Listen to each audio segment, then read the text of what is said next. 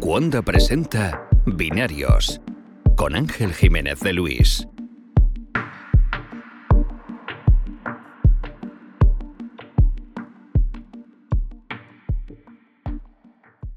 Hola y bienvenidos una semana más a Binarios, un podcast de tecnología. Yo soy Ángel Jiménez de Luis y esta semana tengo conmigo a Asier García Morato. Asier, ¿qué tal? ¿Cómo estás? Hola Ángel, ¿qué tal? Muy bien. Cuéntame, eh, te voy a presentar. Eres el fundador del Imperdible, ¿no? Así es. No quiero ¿Es un blog? ¿Lo llamas un blog o lo llamas una web o cómo lo llamas? Yo prefiero web porque un blog se ha quedado un poco antiguo la palabra ya. ¿Y eh, cuál es el enfoque que tienes con el imperdible? Porque esto es una cosa que mm, personalmente me encanta. O sea, vamos a ver te tengo una envidia enorme.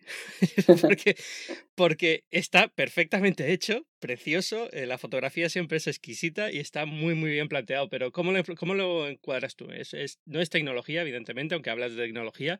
Uh, es estilo de vida, pero lujo, no lujo, ¿cómo lo ves?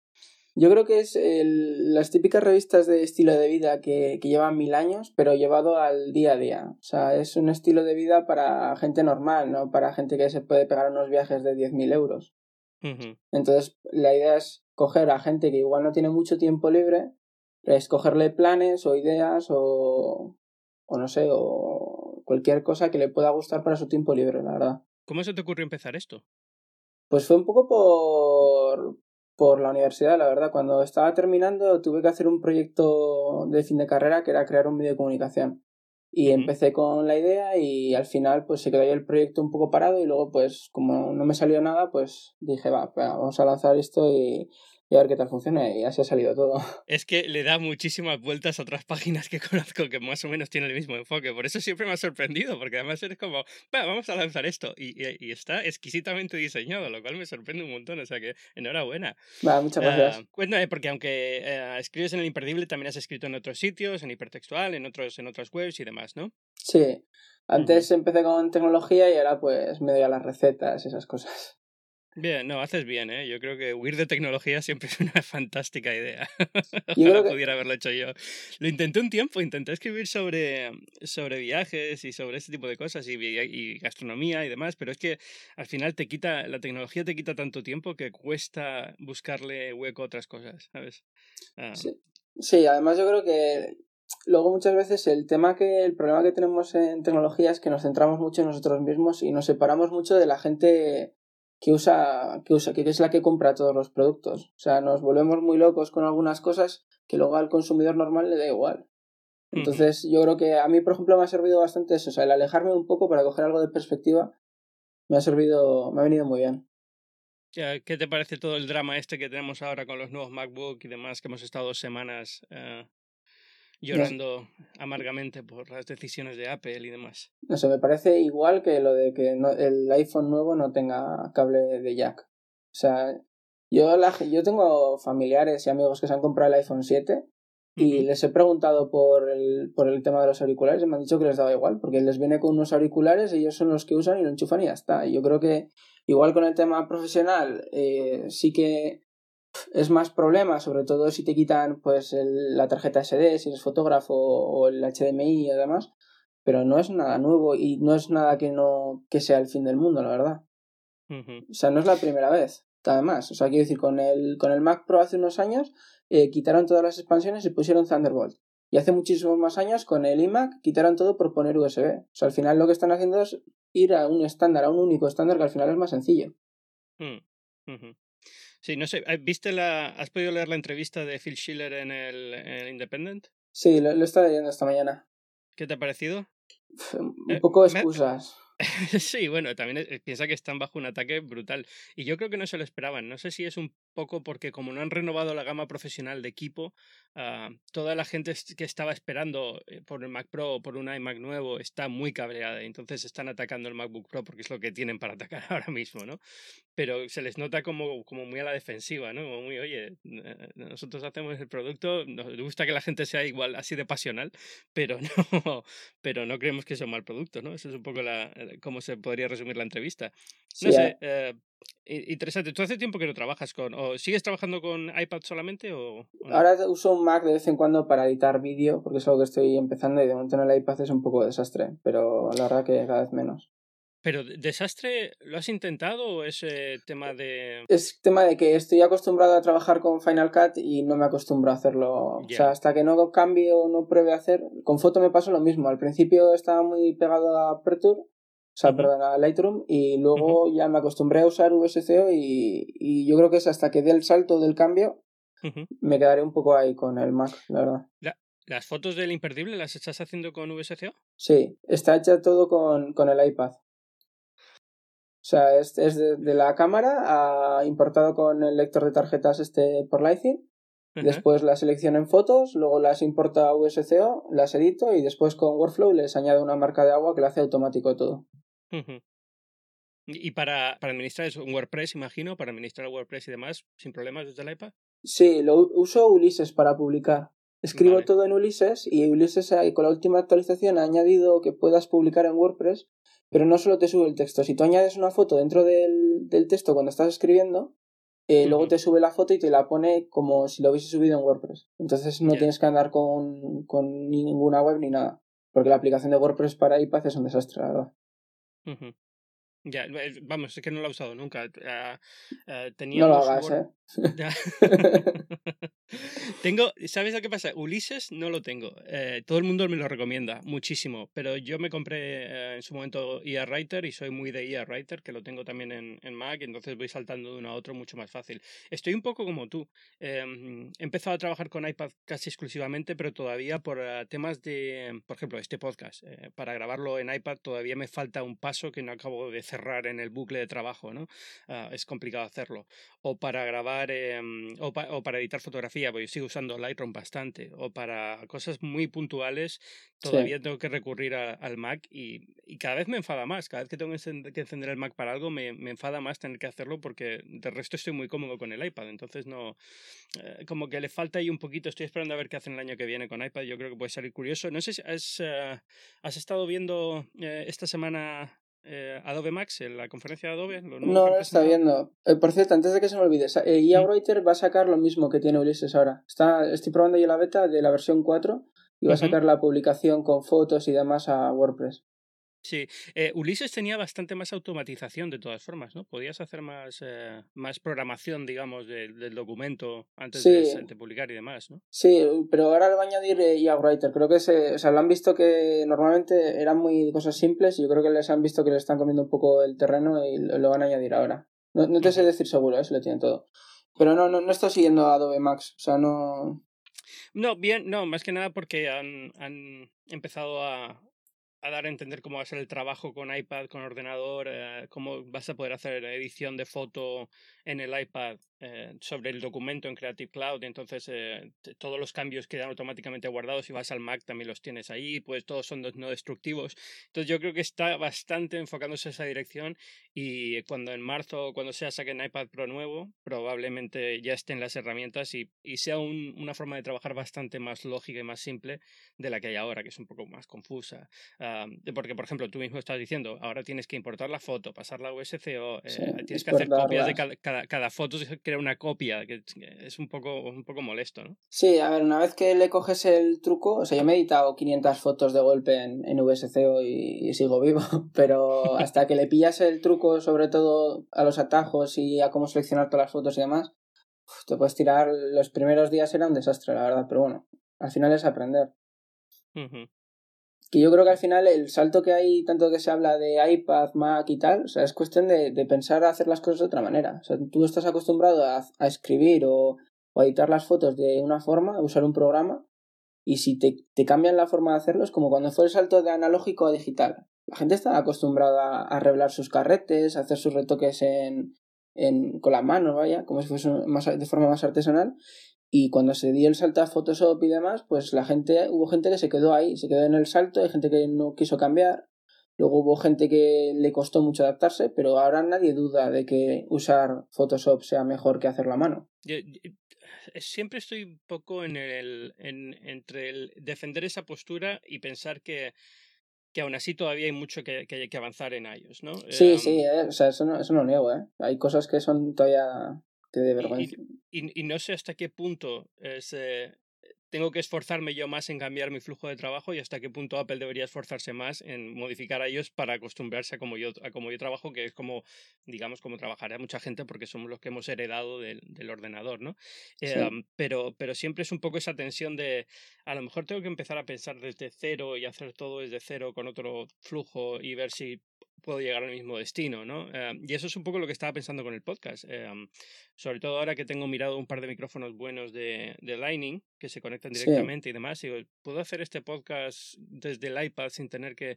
Y la verdad es que por ahora no, por ahora me sigue, porque falta poder grabar, como estamos ahora grabando esta llamada de Skype, pues poder grabar esta llamada de Skype en iPad es muy, muy complicado.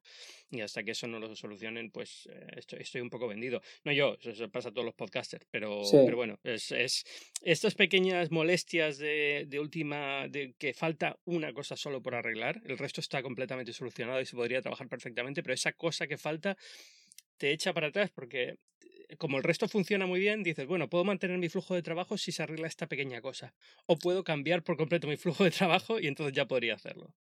Claro, luego también es eh, también la forma en la que trabajes. no es lo mismo. Yo, por ejemplo, con el Imperdible tengo la oportunidad de, de montarlo todo como yo quería, ¿sabes? yo lo he montado todo de forma que funcione con el iPad lo más posible y si hay alguna cosilla, pues con el Mac. Pero igual si tienes que trabajar para otra persona o trabajas en una empresa que ya tiene montada su estructura, igual no puedes adaptarlo eso ya es otro problema aparte. Para mí es lo más bonito de empezar algo nuevo, es poder hacerlo todo, tenerlo todo bajo control. Yo soy obsesivo compulsivo y entonces me cabrea muchísimo cuando tengo que adaptarme a cosas que no están como a mí me gustaría tenerlas. Entonces, ah, una cosa que me gusta eh, cuando empezaste la web y demás es eh, esa sensación de qué gozada tiene que ser empezar un proyecto y tenerlo controlado tú todo bajo tu propio punto de vista, con tu dirección creativa, con cómo lo quieres hacer y demás, ¿no? Sí, y, y saber que si la cagas es solo culpa tuya. no hay nadie más bueno, pero exacto, pero, pero tú lo dices, es, es, culpa tuya, entonces ya el riesgo lo asumes y ya está, ¿no? Pero, pero eh, no tienes que estar eh, adaptándote a cosas que a otros puntos de vista que hombre también es bueno es decir es eh, como todo en la vida no hay que también saber hacer lo otro hay que también saber pues eh, trabajar en equipo que yo muchas veces lo he hecho de menos eh, tú trabajas desde casa imagino no sí trabajo desde casa. Sí ah. yo creo esto lo, he comentado también aquí alguna vez es que yo también entonces al final te acostumbras mucho a hacer las cosas a tu modo y cuando tienes que colaborar y trabajar en un equipo te cuesta ceder poder porque dices oye un momento yo no estoy acostumbrado a esto de tener que aceptar un punto de vista que no es el mío no uh, Hombre, yo siempre suelo intentar también buscar a gente con la que colaborar y tal, porque al final, al final vas abriendo el punto de vista y sobre todo igual en el tema de, del imperdible, es muchas veces cosas que yo normalmente, o sea, cuando me preguntan qué es el imperdible, yo suelo decir que es un reflejo de lo que a mí me gusta. O sea, todo lo que se habla es lo que a mí me gusta, lo que más me apasiona. Entonces me gusta, por ejemplo, meter a otras personas que también tienen otras, otros puntos de vista distintos o que les gusta otras cosas que yo, por ejemplo, no hablaría. Hoy, por ejemplo, he publicado un artículo de libros de moda que a mí no se me hubiese ocurrido escribirlo, la verdad. ¿Entiendes? Entonces, al final, si vas un poco, vale que lo hagas de tu manera, pero bueno, no está mal, no está de mal sobre todo tener un, punto de vista distinto. Ya. Bueno, tecnología que estás cubriendo, ya que estamos en un poco de tecnología. Eh, algo, ¿qué, qué, has estado viendo? Me estabas diciendo antes que estabas viéndote la review de la, de la Mavic. Sí, he estado leyendo el, la review de, de The Verge, de Mavic Pro, y la verdad que yo creo que por ahí van, prueba el mercado de drones. ¿eh? O sea, el, el, el, el, ser tan sencillo, el ser tan pequeño, está llegando o sea, de ser un juguete a ser algo que puede ser interesante para a mí, por ejemplo, ahora que estoy mm. empezando a hacer vídeos. Eh, me gustó mucho, lo estuve viendo aquí en Nueva York en la presentación. Eh, yo creo que todo el mundo se sorprendió porque además veníamos de la, de la presentación la semana anterior a, la presentación del Mavic, que había sido la del dron de GoPro, el Carmo. Sí, el Carmo. Y, y, también era plegable, pero claro, es como tres veces más grande que el, Mavic, que el Mavic. Y veníamos un poco con la idea de, bueno, a ver qué va a presentar esto de DJI. Y de repente sacaron esto y yo creo que todo el mundo se quedó bastante impresionado. Eh, como solamente lo pude ver dentro del recinto donde nos lo presentaron, no he podido ver todavía la calidad que tiene y demás. ¿Qué tal? No he visto la, la, review de Verge todavía, pero ¿qué tal que dicen? Pues lo ponen bastante bien, la verdad. O sea, a mí, a mí me impresionó sobre todo el tema de, de lo poco que ocupa. O sea, es el otro día estoy viendo los, el Phantom y tal, y, y es un, es un peñazo, porque sobre todo si tienes que andar con... Yo, por ejemplo, es como con las cámaras. O sea, no es lo mismo usar una reflex que tienes que ver 15 objetivos que usar un, el iPhone y, o una micro 4 tercios. Entonces yo creo que el, el salto va por ahí de, del DJI. Y luego además, pues bueno, todo el tema de, de seguimiento y tal. Además parece que no tiene los problemas de que ha tenido el Karma, que lo han puesto un poco... Sobre todo he visto algún vídeo de, despegar y no, y no tener eh, respuesta y chocarse y demás. Eh, bueno, no sé, vamos a ver. Yo el, Karma también es verdad que lo probamos eh, en, condiciones ideales, ¿no? Entonces no te chocas con nada, todo funciona, no hay interferencia de radio, este tipo, este tipo de problemas pero, pero lo, que me, lo que estaba siempre un poco en el borde entre en Karma y este es eh, la calidad de vídeo, porque el Karma tiene una GoPro, al fin y al cabo. Sabes lo que te puedes esperar de la calidad de vídeo porque ves las últimas GoPro que a la compañía le va fatal, pero el producto que tiene es el mejor que han sacado hasta ahora y es fantástico de calidad. Em, y, ves, y, ves las cámaras que suelen incorporar los drones más baratos y dices, eh, ahí es donde va a fallar. no, lo he visto, ¿eh? o sea, no, no, tengo ni idea cómo sale al final la calidad de vídeo del, del Mavic. Sé que en su momento este ¿cómo se llama? El, el neoyorquino este, el del videoblog diario, eh, Casey Neistat, eh, había hecho una, una, una, comparativa, pero por lo visto la comparativa la había hecho en malas condiciones, con la lente empañada, una cosa así, no era, no era representativo de cómo debería ser la calidad del, del Mavic, ¿no? Ah, Hombre, lo bueno del Karma también es que puedes cambiar la GoPro. Sí, sí, el día de mañana le puedes poner la del año que viene, claro. Eso, eso es lo bueno que tiene. Hombre, al final es como todo, modular o integrado. Ahí, está, ahí está la diferencia. Oye, ahora que has dicho lo de la fotografía, ¿tú con qué sacas las fotos eh, normalmente para el imperdible? ¿Reflex o con el iPhone? Eh, con una Olympus eh, OM5 Mark II, no sé, me la compré hace poco. Y, y es micro 4 tercios. Ya. Con el iPhone suelo tener problemas a la hora de cambiar el color de las imágenes. Con, tengo un iPhone 6 Plus, entonces la profundidad de color que tiene. O sea, fíjate que lo edito en VSCO, que tampoco es RAW pero la profundidad de color a la hora de aplicar los, los filtros y demás que saco en RAW, o sea, bueno, en RAW de la, de la Olympus comparado con las del iPhone, eh, noto bastante diferencia. Eh, ¿Qué usas de filtros en VSCO? ¿Propios? ¿Los has comprado? Eh, los, los propios, o sea, los que vienen en la aplicación. Vale. Sí, pero nada excesivamente exagerado, ¿no? No, suele ser un poco un toque. O sea, más o menos la forma en la que fotografío ya le da más o menos el, la luz y mm. todo lo demás y luego pues es un poco el cambiar un poco el color. Sí, tengo que ponerme con VSCO, la verdad es que uso, uso Polar, entonces no... Em, ya estoy acostumbrado a Polar y me cuesta un poco... Una cosa que me gusta de Polar es que está integrado dentro de, de las extensiones de iOS, con lo cual no tienes que estar abriendo una nueva aplicación, haciendo una copia de la foto en una librería. Uh, que creo que VSCO todavía te obliga a hacer una copia, ¿no? Sí, te obliga a hacer una copia y además en el iPad funciona fatal. O sea, si abres en Split View se rompe la interfaz y demás, así que bueno. O sea, es, es, es cómodo porque es rápido, pero la verdad que deja un poco de desear. Pero es verdad que luego la, la, mm, no sé qué hacen con las fotos, pero quedan muy bien. incluso los filtros más básicos que tienen y que no son excesivamente fuertes, solamente cambiar un poquito, le da un, un toque. Eh, ¿Quién hace muy buena foto con VSCO? José Jacas. José Jacas, que ha estado aquí en el programa hace poco, las fotos que saca siempre las coge con VSCO y le quedan fantásticas. No sé, no sé qué es, si es el grano que le da o qué, pero quedan maravillosas. Me ya te digo que si tuviese un iPhone 7, el 7 Plus, sacaría menos fotos con la cámara, ¿eh? Eso también te lo digo. ¿Cuándo, ¿cuándo, cae? El año que viene ya. Hay que eh, amortizar, que si no. Ya, sí, no, eso sí. Hombre, lo bueno del iPhone es que siempre puedes venderlo de segunda mano bastante bien de precio y, y aprovechar para comprar el siguiente. Sí, la actualización de anual. Sí, pero merece la pena. La verdad es que el, 7 Plus es, es fantástico. Ah, ¿Has estado viendo esta semana el, um, el Huawei, uno de estos? Sí, el P8. ¿El P8? ¿P9? Ya no sé cuál, por cuál va. No sé, el de Ports Design. Sí, bueno. El... es un horror. ¿Quién, quién, paga mil, 1400, 1300, 1500? No sé. Por, eh, por un teléfono que es exactamente el mismo diseño, pero pone Porsche Design. es, un poco, es un poco alterada.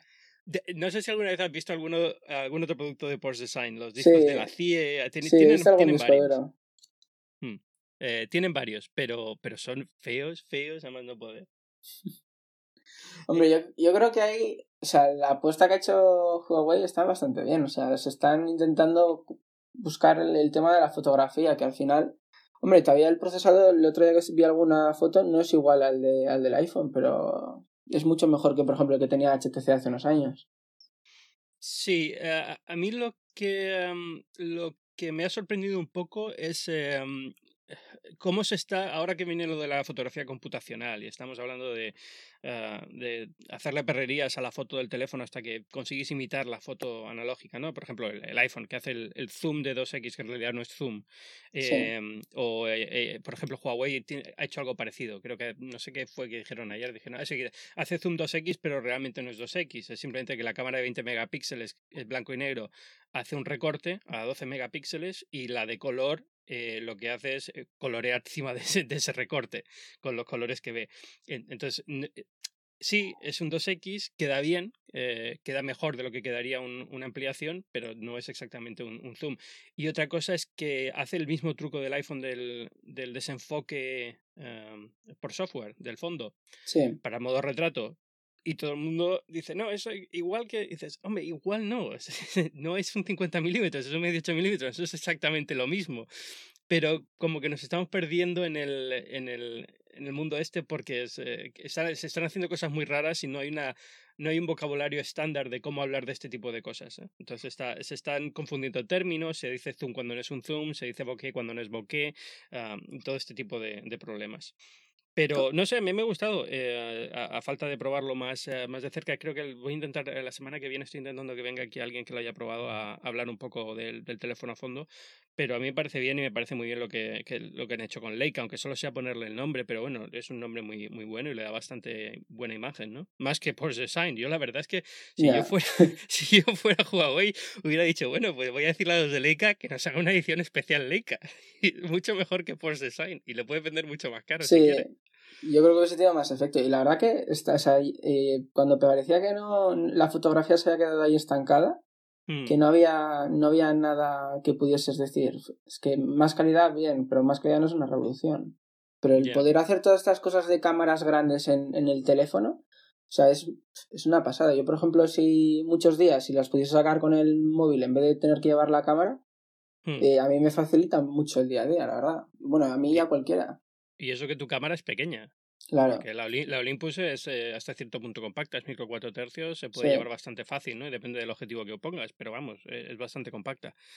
Pero imagínate eso, reflex grande, uh, ver, a ver, eh, es, es, un nivel de calidad muy diferente, pero para ciertas fotos, ahora por ejemplo, el sábado me voy de caminata ahora aquí, que estamos en pleno otoño en, en Nueva York, entonces quedan los colores muy bonitos, el, el otoño y demás. Y, y lo, pienso, digo, ¿me llevo la reflex o me llevo el iPhone 7 y tiro todas las fotos con el iPhone 7?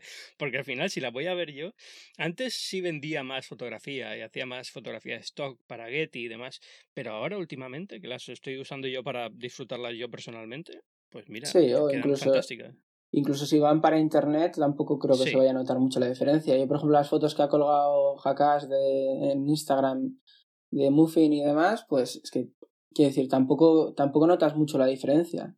O sea, yo esas fotos perfectamente podrían entrar en ese tipo de fotos, podrían usarlas en el imperdible y no habría ningún, ningún problema. Y luego además está la ventaja de que el móvil lo iba siempre contigo. Si te encuentras algo, vas a comer a un sitio y dices, hostia, pues esto merece la pena, vamos a escribir un artículo, pues en un momento coges, sacas el móvil y no tienes que volver otro día con la cámara porque se te ha olvidado, o porque te has quedado sin batería, o porque yo qué sé qué. Hmm, la verdad es que las fotos de comida quedan muy bien con el iPhone 7 Plus, ¿eh? Porque con, con el que te puedes acercar 50 más el desenfoque, y aunque, y, aunque no hagas el desenfoque por software, solamente como estás sacando una foto de algo tan cercano, el hecho de que estés casi en macro eh, ya desenfoca bastante el fondo. Con lo cual, incluso sin el desenfoque por software, las fotos del fondo queda bastante desenfocado y queda muy bonito. antes de que saliera el modo, que todavía estaba solamente disponible en beta, una cosa así. Yo tengo la beta pública, no la beta de, desarrolladores, con lo cual tuve que esperar un poquito más. Em, yo estaba haciendo fotos de comida, de cócteles y cosas así con el, con el iPhone 7 Plus y, y vamos, los desenfoques quedaban espectaculares igualmente. Sí, sí, además cualquier, cualquier cámara te vale para dar envidia a los demás. sí. bueno, tú, de eso sabes más que yo. Sí. Ay, ¿Qué más? ¿Ha pasado algo esta semana? Es que la verdad es que es una semana bastante aburrida en, en tecnología. Han salido las reviews del Google Home. No sé si has visto alguna. Eh, no, no, no he leído porque esta semana he estado un poco ocupado con algún con un vídeo que me ha salido para hacer, así que no, no he tenido tiempo para leerlo. Pero no sé, yo es que no le veo el sentido a tener algo en casa al que le hables. O sea, no, no, no soy una persona a la que le guste hablar a, un, a una lámpara o, o a un jarrón, ¿sabes? O sea, no sé, es que no, no lo veo, o sea, no uso Siri de normal y tener algo ahí que esté todo el rato escuchando tampoco me... No sé, o sea, entiendo que, por ejemplo, si fuese igual que en Her, si fuese eso, pues eh, podría entenderlo. O sea, yo estoy hablando y pues voy dictando las cosas o demás. Pero como es tan arcaico todavía la comunicación entre la máquina y la persona, me parece que no merece la pena a estas mm. alturas. Aquí funciona, bueno, vamos a ver, eh, Amazon, el Alexa. Sí. Ha funcionado muy bien. Y funciona muy bien eh, en, en, hogares, como tú dices, en hogares donde hay mucha gente, es decir, una familia cuando vives solo, este tipo de cosas a veces eh, te dan igual, ¿no? Es como, pero también te das cuenta de que hay otras cosas que si vives en familia son incómodas de usar en, común, ¿no? Por ejemplo, eh, un iPad es la mejor, la mejor forma de, explicar esto. El iPad, cuando eres un tío soltero que vives en tu casa, es genial. Cuando vives en una familia y todo el mundo quiere usar el iPad, es más complicado porque ya tiene que ser un iPad público que no tienes que estar poniendo la contraseña, este tipo de, cosas. No puedes tener ciertas cosas ahí y demás, ¿no? Ah, entonces, eh, hay, hay, una distinción, yo creo, entre en el hogar entre cosas que usas tú solo, cosas que usa toda la familia. Y Amazon ha sabido hacer muy bien el altavoz este para la familia. Y creo que Google está ahí, ahí, porque lo de las críticas que he visto esta semana básicamente decían que muy bien si eres, eh, si estás usando una única cuenta de Google, pero como quieras usarlo con dos o tres usuarios diferentes, eh, es complicado tener esta idea de que cada cuenta de Google está asociada y demás, ¿no? Claro, luego ah. está la dificultad de identificarse. O sea, tendrías que decir, oh, Google, soy Asier, eh, vamos a hacer esto. No sé, es mm. un poco demasiado arcaico todavía. Sí, porque por, el tono de voz y eso todavía no, distingue. Em, pero a lo que iba, en familias funciona muy bien, me dicen el de Amazon, porque los niños sí que hablan mucho con ellos por lo visto, a los niños les encanta lo de hablar con el altavoz. Sí, eso, es, eso que me he dado cuenta yo aquí también. O sea, yo mis, mis primos y tal, les encanta hablar con Siri. Mm. Entonces, no sé si es una cuestión generacional y dentro de, dentro de cinco años, esta generación que tiene ahora seis, siete años va a estar, eh, los adolescentes van a decir, oye, mira, eh, queremos hablar con los aparatos y no queremos estar escribiendo. y entonces va a ser más, más normal y se va a desarrollar mucho más rápido el campo este, o si es una cuestión transitoria y, siempre va a haber una mezcla, ¿no? De cosas que puedes hacer con voz, cosas que no. Ah, pero, pero no sé, a mí, eh, el de Google, quiero decir, Creo que Apple va a ir al mismo, al mismo sitio. Creo que es un, es un mercado que va a existir para todo el mundo, para Google, para Amazon, para Apple, eh, porque al final es un altavoz que tienes en casa, ¿no? Y no... Sí, hombre, como altavoz funciona muy bien, pero no sé, el tema de hablar y pedir cosas, yo a mí, por ejemplo, no me gusta. O sea, igual yo lo que le suelo pedir, pues pone el despertador. Eh, al Apple Watch que inicie un entrenamiento o demás, pero no, o sea, más, más allá no sé, me parece que como, como todavía no es tan, no es mejor que usar, usar hacer una búsqueda o demás. Es como por mm. ejemplo Siri en el Mac, pues está bien, pero quiero decir, lo puedes escribir, tienes el teclado delante o... Ayer descubrí que le puedes pedir que se apague el Mac, y eso no lo sabía. Pero yo, pues suicídate. sí, sí. Formatea el disco. No, el, eh, no simplemente ponte a dormir y se, se pone en, en, hibernación. Eh, pero, pero es curioso porque muchos de estos comandos la gente no los conoce hasta que tú se los dices y se sorprenden. Por ejemplo, mi, mi mujer eh, usaba el temporizador prácticamente a diario para 50.000 cosas diferentes. Desde he puesto una cosa en el horno hasta he puesto la colada o lo que sea, ¿no? Aquí que tenemos lavadoras comunitarias.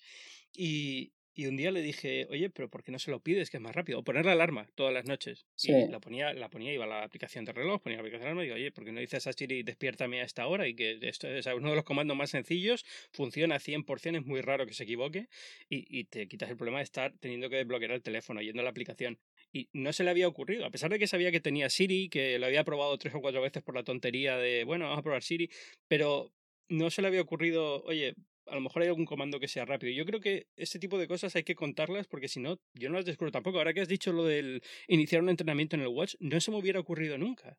O sea, pues, eh, a, mí me conceptualmente cómodo porque vas, te montas en la bici y oye, inicia entrenamiento tal, vamos. Pero eh, eh, es lógico y, y Vamos, conceptualmente lo, sé, porque he estado en las presentaciones, sé cómo funciona Siri, sé que debería poder hacerlo, pero nunca se me había ocurrido pensar, oye, pues es un atajo mucho mejor que estar intentando eh, buscar la tecla y demás. Por ejemplo, ahora que estoy probando los AirPods, eh, siempre me había quejado, bueno, los AirPods ahora no tienen, eh, no tienen ese salto adelante, salto atrás, subir y bajar el volumen, y eso es, es realmente es incómodo, ¿vale? Pero hay una cosa que, mm, que, me molestaba mucho y es que cuando te quitas los, eh, los AirPods, si te quitas uno lo pausas y te vuelves a poner y vuelve a, reproducir. Pero si te quitas los dos, que a veces tienes que quitar para hablar con alguien o lo que sea, eh, te lo vuelves a poner y eh, ha parado la, la, reproducción, tienes que volver a iniciarla. Y en eso me había ocurrido, bueno, tienes que estar sacando el teléfono, tienes que ir al Apple Watch y darle al play. Y el otro día le di dos toques y dijo, Siri, vuelve a, vuelve a reproducir. Y, y, empezó el podcast de nuevo y es como, bueno, esto era evidente, lo sabía que podía hacerlo. era evidente. O sea, es, una, es eh, básicamente es el, el, ejemplo que te ponen cuando te presentan los AirPods. Y nunca se me había ocurrido usarlo. Y es súper fácil y me ha ahorrado tener que estar sacando el teléfono, te estar sacando el, el watch. Y, y, es eso, ya es, es el momento en que descubres un comando que es muy sencillo, que se, se queda, eh, entra natural dentro de tu forma de vivir y demás, es cuando dices, ah, mira, pues sí, ahora entiendo parte de esto que, te sigue pareciendo que queda mucho por avanzar, evidentemente, ¿no? Pero yo creo que Google y Alexa y, Apple con Siri y Microsoft con Cortana es un poco esto, es un poco... Em, pueden hacer muchas cosas, pero no, van a, no todo el mundo los va a usar igual y tienes que descubrir estos comandos y hacerlos tuyos, ¿no? Hacerlos parte de tu rutina. Sí, yo lo que, más o menos lo que suelo ver así con Siri por, en mi entorno es que suele quedarse en el chiste, en plan, divide cero entre cero y, y demás. Mm. Entonces, Luego también es muy difícil, porque por ejemplo en Siri si mantienes pulsado y no le dices nada, te dice, oye, mira, esto es todo lo que nos puedes decir. Pero claro, en, en una interfaz de audio que tienes que preguntarle y te va diciendo, es como cuando te viene el camarero y te empieza a decir, mira, pues tengo raba, chopitos, tal, y luego siempre hay uno que pregunta, ¿y qué has dicho lo primero que no te he entendido? Sí. O sea, me parece que es un poco difícil entender la interacción de audio, sobre todo porque no sabes relacionarte, o sea, es como como un perro que no es tuyo. O sea, tú a tu perro sabes, sabes cómo le has enseñado a decir que se siente, o si le has decidido, o sea, sabes cómo comunicarte con él. Pero si vas con el perro de otra persona, no sabes muy bien qué, hay, qué sabe, qué no sabe, o, o qué, cómo se lo tienes que decir exactamente. Eso me gusta, me ha encantado la, comparación, ¿eh? En serio. Te había visto una tan buena mucho tiempo. Pues sí, es prácticamente es eso. Es eh, como reaccionar a comandos muy concretos, tienes que saberlos, exacto. Ah, eh, eh, y a ver, es lenguaje natural, teóricamente deberían adaptarse y, saber lo que dices, pero yo creo que es sobre todo que los ejemplos que se han puesto siempre en las presentaciones son demasiado absurdos. Es decir, no vas a usar Siri, bueno, voy a pasar a Google porque es el caso cuando presentaron Google Home para pedir comida india a un restaurante, porque es absurdo. Es decir, e, es muy incómodo tratar de pedir comida a un restaurante por teléfono normal, como para encima tener que meter una máquina de por medio que introduzca errores. Claro, es que pasa directamente llamas por teléfono. Eso o sea, si muchas veces hemos dado el salto de la tecnología de decir, no queremos llamar por teléfono, ahora queremos usar una aplicación. Y ahora estamos otra vez haciendo algo parecido, que es como llamar por teléfono, pero mucho más complejo. O sea, por, por ejemplo, pedir un taxi. ¿Para qué vas a pedir a, a, Siri que te pida un taxi cuando puedes llamar por teléfono y pedir un taxi? No sé, me parece un poco redundante ya. Sí, sí. Eh, eh, a veces se dan saltos eh, un poco y creo que porque el efecto demo queda muy bien, porque es una tarea compleja, estás demostrando que tu asistente virtual puede hacer una tarea muy compleja.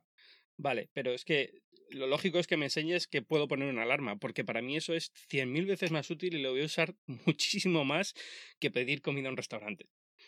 Sí, o por ejemplo decirle, oye, Siri, eh, o sea, o ok, Google, eh, ponme la televisión que quiero ver tal. A mí eso, por ejemplo, me parece más útil que pedir comida. No sé, además que comida siempre tienes que andar pensando, comparas, que si precios, que si a este sitio o al otro, no sé.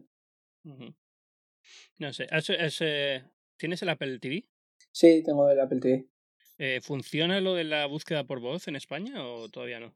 Funciona a medias, porque la búsqueda, o sea, el sistema de búsqueda en Estados Unidos eh, indexa también en Netflix y demás, pero en España no. Sí. O sea, en España se queda en iTunes, entonces, como, como, como no tenerlo, vaya. Ya. Porque es que, por ejemplo. Compra, iTunes, sí. Claro, o si por ejemplo lo tienes en iTunes en tu disco, o sea, en tu ordenador y estás compartiendo la biblioteca, tampoco busca ahí.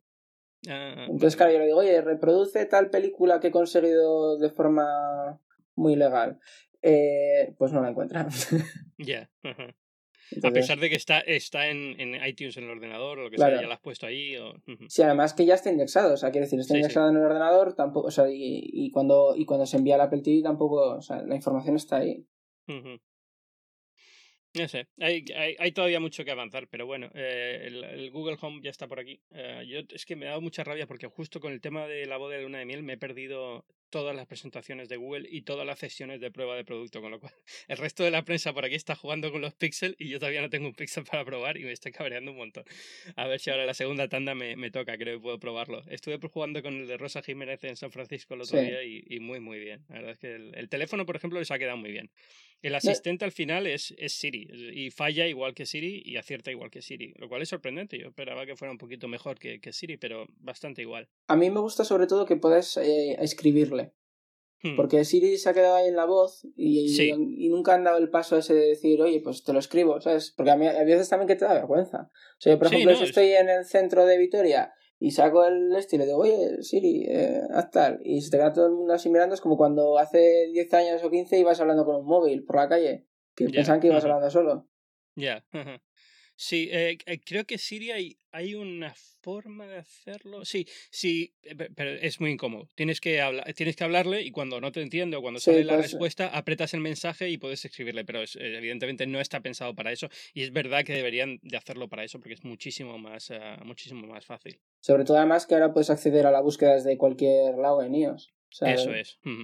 Sí, que podías, en Mac, de hecho, no, no es Siri, pero puedes eh, buscar cosas que son lenguaje Sí, natural, ¿no? Puedes pedirle Spotlight, sí. Spotlight, pues ese- esa idea llevada a ellos tendría que ser lógica, vamos. ¿Tú cuando, cuando usas esto lo usas en inglés o lo usas en castellano? En inglés. Ah, Lo vale, cual es que- me- es, es toda una serie de problemas asociados. Porque cuando hablo con la gente en, en el podcast, muchas veces tengo que eh, pensar, parar, pensar, ¿esto lo tiene, no lo tiene? Eh, ¿cómo, ¿Cómo dices esto en español? Porque es que no tengo ni idea. Y es que muchas veces me encuentro con el problema de que el lenguaje, eh, el lenguaje natural está pensado para la forma en la que se habla en inglés, pero no la forma en la que se habla en castellano. Yo, por ejemplo, si le digo a Siri, oye, Siri, recuérdame que cuelgue la ropa. O sea, no me crea el recordatorio que sea colgar la ropa. O sea, pone, pone el recordatorio, cuelgue ropa. Y es en plan, a ver, yo lo entiendo, pero, pero como, como tiene esas derivaciones en el castellano que no tiene el inglés, no está bien adaptado. O sea, te hace la función, pero no, no queda bien. O sea, eso, a la hora de añadir un- una entrada en un calendario o demás. ¿Entiendes? Lo Ya. Que. O sea, me- yo es, el una, es una pijada, la verdad, pero, pero como Bueno, que rompe pero- la, la Sí, magia. pero eh, esas pijadas son lo que te hace pensar en Siri como una como un asistente y no como un programa de ordenador, ¿no? Como no como una rutina de ordenador. Eso es lo que lo que le da vida a Siri, lo que le hace Claro. personal, interesante. Entonces, eh, son los detalles que que, que, hacen que los asistentes eh, que empatices con ellos y pienses en ellos como alguien, no como algo. Ah, entonces sí, es algo a cuidar. ¿no? Vamos, es que eh, muchas veces me pierdo en estas cosas porque no las uso y es verdad que en inglés eh, a nivel de sintaxis es muy diferente. Entonces no se me había- nunca se me había ocurrido pensar en eso, pero los recordatorios aquí funciona bastante bien. Es un recordatorio, pero como aquí el, el- el imperativo es eh, el infinitivo pasa a ser el, el- es igual, es decir, Claro. e- es como tú lo escribirías si tú quieres escribir el recordatorio, pues cuando dices recuérdame esto, aparece tal y como tú lo hubieras escrito si estuvieras haciéndolo. Claro, es, una tontería, ¿eh? Pero. No, pero no, se rompe. A mí por lo menos me rompe la magia. Cada vez que le digo un recordatorio y luego me sale y digo, joder. o sea, que no es que no me haya entendido, es que no lo, no lo ha puesto bien. O sea, Sí, es un tema de parsearlo correctamente y eso es eh, un tema lingüístico que tienen que, añ- que añadir en Apple. Imagino que además varía también según el español que se hable, porque el de, el de España comparado con el de Latinoamérica y demás, tendrá- hay zonas de Latinoamérica lo hacen diferentes también, con lo cual tienen que estar haciendo bastantes ajustes. Pero bueno, es parte del trabajo, ¿no? Sí. Mm. Hombre, por eso al final salió primero Siri en inglés y luego salió ya en castellano. Bueno, eh, sí, sí, fue en la segunda tanda de idiomas, ¿no? Salió en chino, eh, japonés, castellano, o chino fue de los primeros, ya no recuerdo, eh, no sé. Pero bueno, eh, curiosamente también salió en beta, como el, el modo de retrato. Sí, es Estuvo como un año y pico, un año y pico en beta, cuando la gente decía, "¿Por qué Apple ha lanzado una cosa en beta, y bueno, Siri fue beta y aquí está, ¿no? O sea que no era la primera vez. Pero, pero bueno. Bueno, ¿qué me cuentas? ¿Algo más interesante? Eh, no me hables de tecnología. ¿Qué estás hablando? Dame envidia con algo. ¿Qué estás comiendo? ¿Qué estás viajando? ¿Qué estás probando? Pues eh, estoy teniendo. Estoy empezando ahora a hacer vídeos de YouTube y, y he estado probando un poco las, las restricciones y demás. Y el otro día se me ocurrió lanzar un vídeo con una canción de copy y es impresionante el reconocimiento de derechos que tienen algunas redes sociales. O sea, Instagram, que yo me pensaba que no tenía ningún tipo de.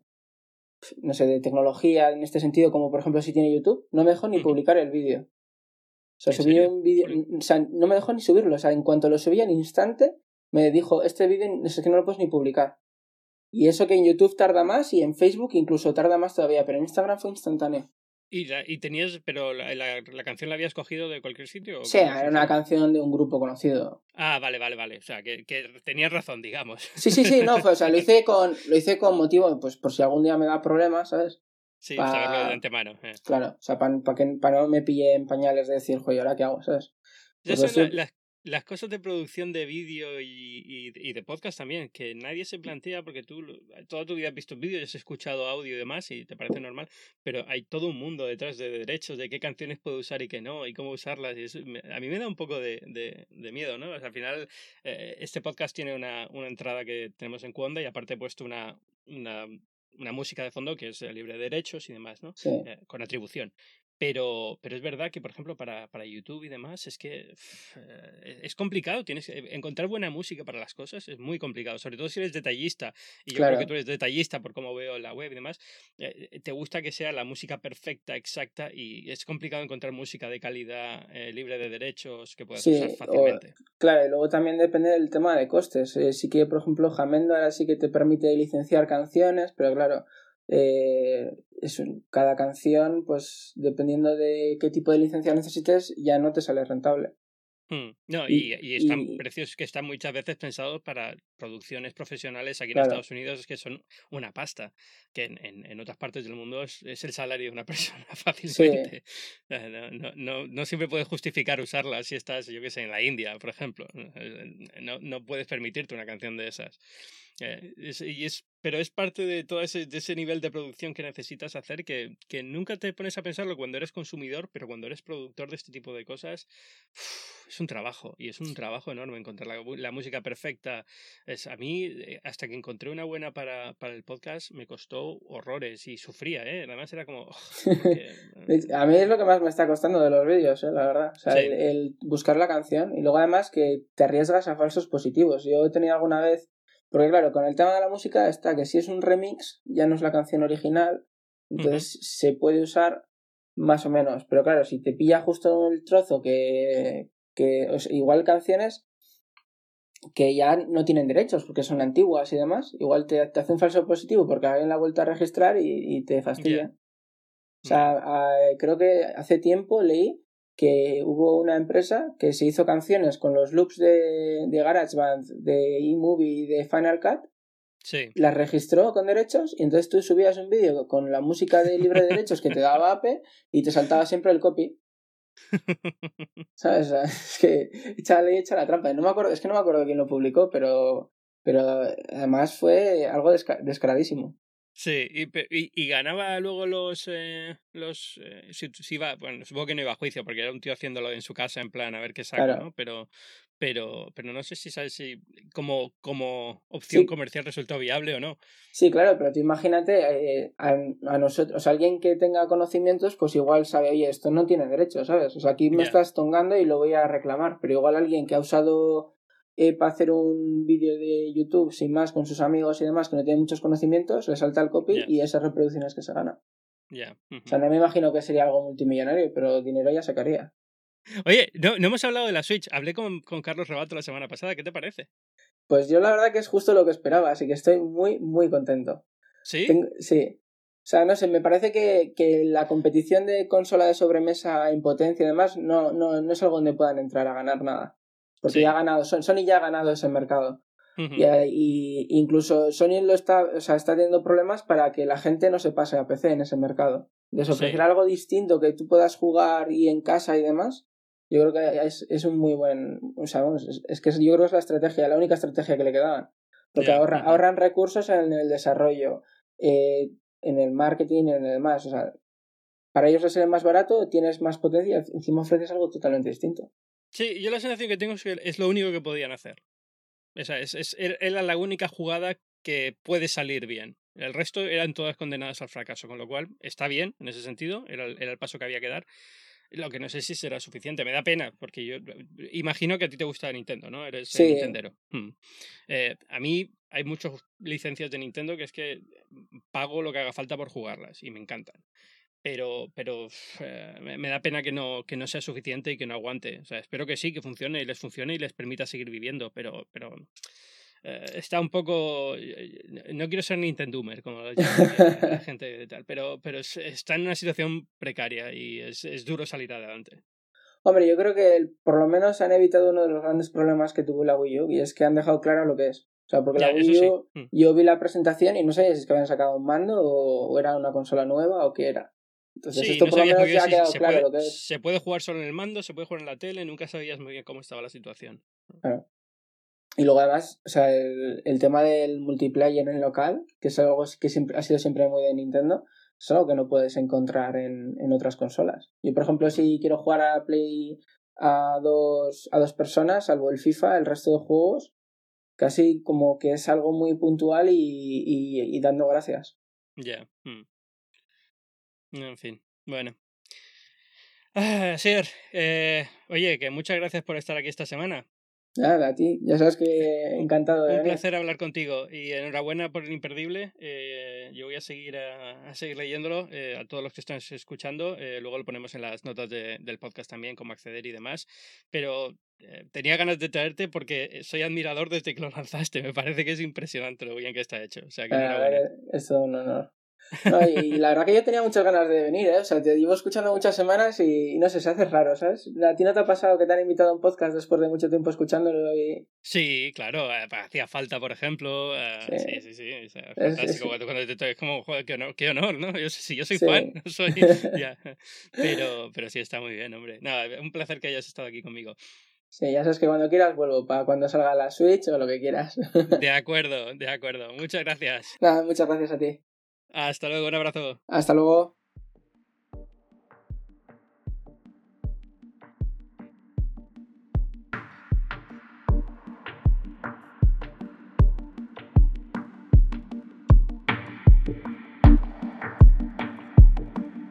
Puedes escuchar más capítulos de este podcast y de todos los que pertenecen a la comunidad Cuonda en cuonda.com.